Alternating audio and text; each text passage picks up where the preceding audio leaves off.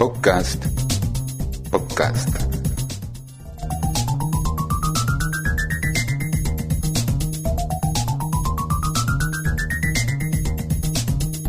En síntesis. Síntesis.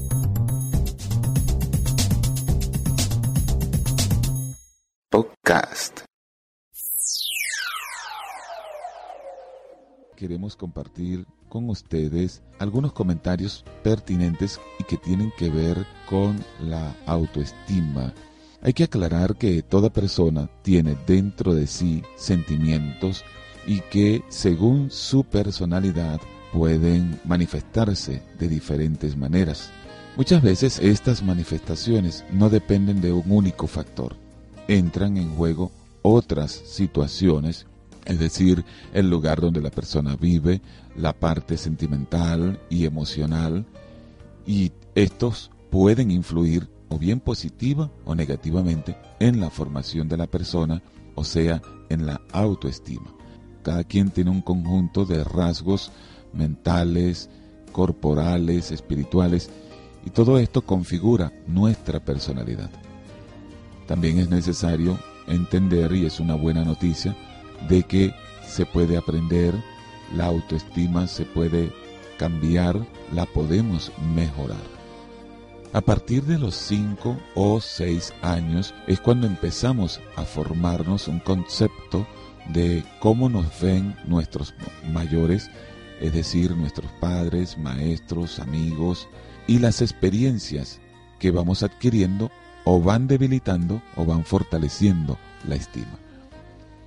Según cómo se encuentre nuestra autoestima, esta va a ser la responsable de muchos fracasos o éxitos, ya que una autoestima adecuada, vinculada a un concepto positivo que tengamos de nosotros mismos, potenciará la capacidad de las personas para que éstas puedan desarrollar sus habilidades y aumentará el nivel de algo que también es muy importante, como lo es la seguridad personal.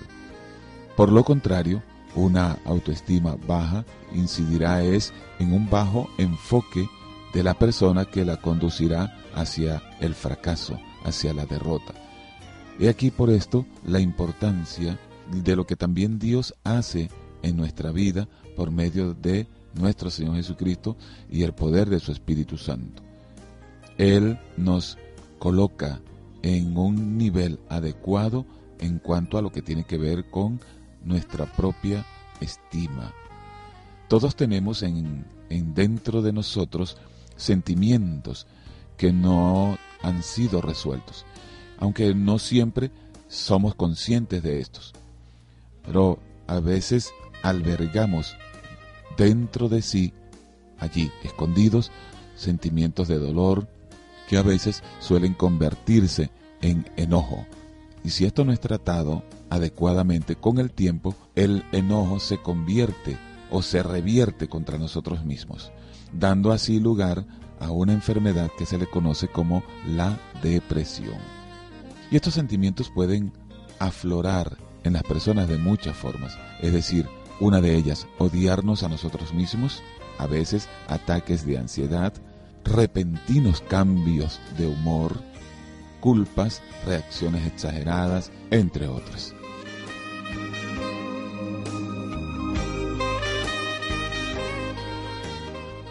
Cuando una persona no logra ser auténtica, se le originan los mayores sufrimientos que una persona pueda padecer. Estos tienen que ver y se le denominan con enfermedades psicológicas, la depresión, la neurosis y ciertos rasgos que de repente no son identificados con la facilidad que lo puede hacer un profesional que conoce de lo que son estos síntomas patológicos, como, como los llaman ellos, los profesionales de la medicina. Pero de lo que sí se da cuenta la gente que está padeciendo este tipo de presiones psicológicas, la depresión, la neurosis, los repentinos cambios de humor, los ataques de ansiedad. Lo que sí se eh, dan cuenta claramente las personas es que sus vidas no están bien y de que algo está eh, desestabilizado.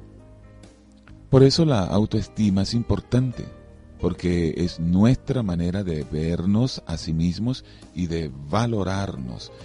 Por cierto que la familia es la célula vital donde los seres humanos interactúan entre sí y es allí donde a temprana edad se va a moldear el carácter, la vida, la persona de cada quien. Según se hayan comunicado los hijos con sus padres, esos serán los ingredientes que se irán incorporando a nuestra personalidad, nuestra conducta, nuestra manera de juzgarnos y de relacionarnos con las demás personas.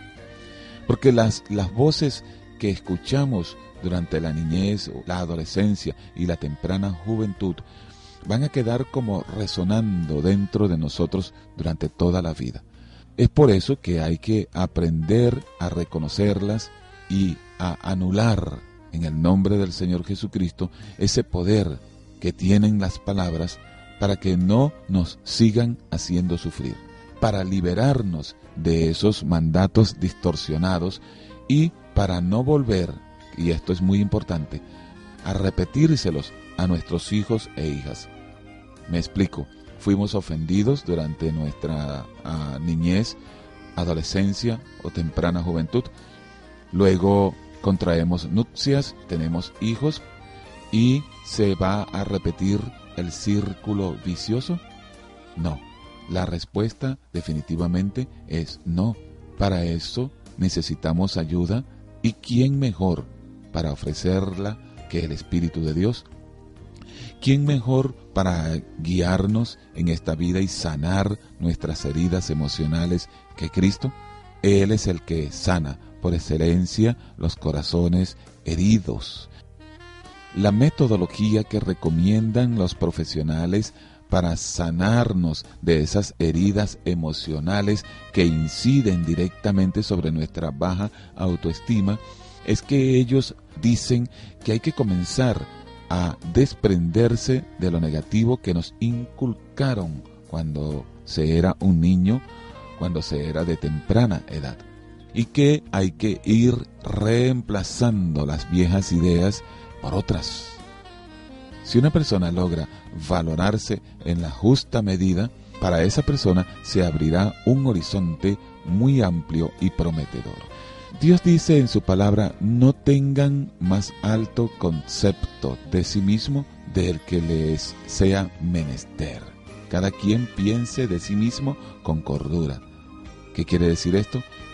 No debemos ser orgullosos, altivos, pensando que somos más que los demás. Pero también las escrituras nos enseñan que no debemos pensar tan bajo, pero tan bajo de nosotros que vengamos a ser objeto de trastornos emocionales que nos impedirán afrontar los retos de la vida con toda la fuerza necesaria.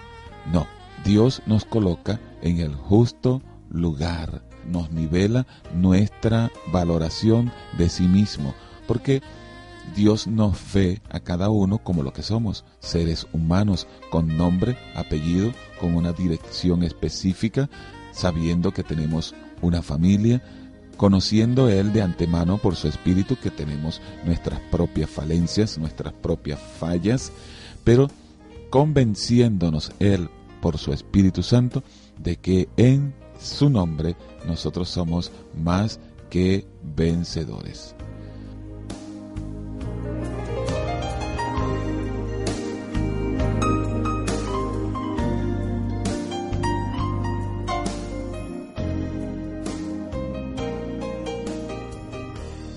Así que mis amigos, mis amigas, la recomendación en esta oportunidad, cuando estamos hablando acerca de este tema tan importante como lo es la autoestima, es que hay que creer firmemente dentro de nosotros mismos en valores y principios y estar dispuestos a defenderlos aun cuando encontremos fuerte oposición de las demás personas. porque lo que estaba equivocado debe ser reemplazado necesariamente por lo que sí tiene una validez, una sustentación y una poderosa herramienta para ayudarnos a salir adelante en la vida. Eso es lo que quiere Dios para con nosotros y nos lo ofrece a través de su palabra, que las sagradas escrituras, y por supuesto a través de la valiosísima ayuda del Espíritu de Dios.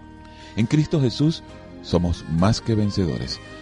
Amables, que mi Dios les bendiga rica y abundantemente y que este breve comentario espero les haya sido de suma bendición.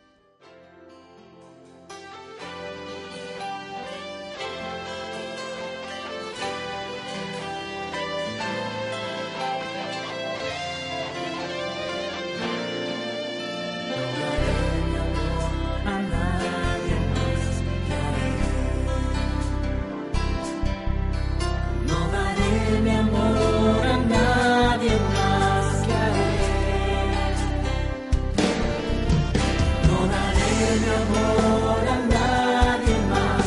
No daré mi amor a nadie más. Porque solo él me puede sostener. No pondré mi fe en nadie más que en él. No pondré mi fe.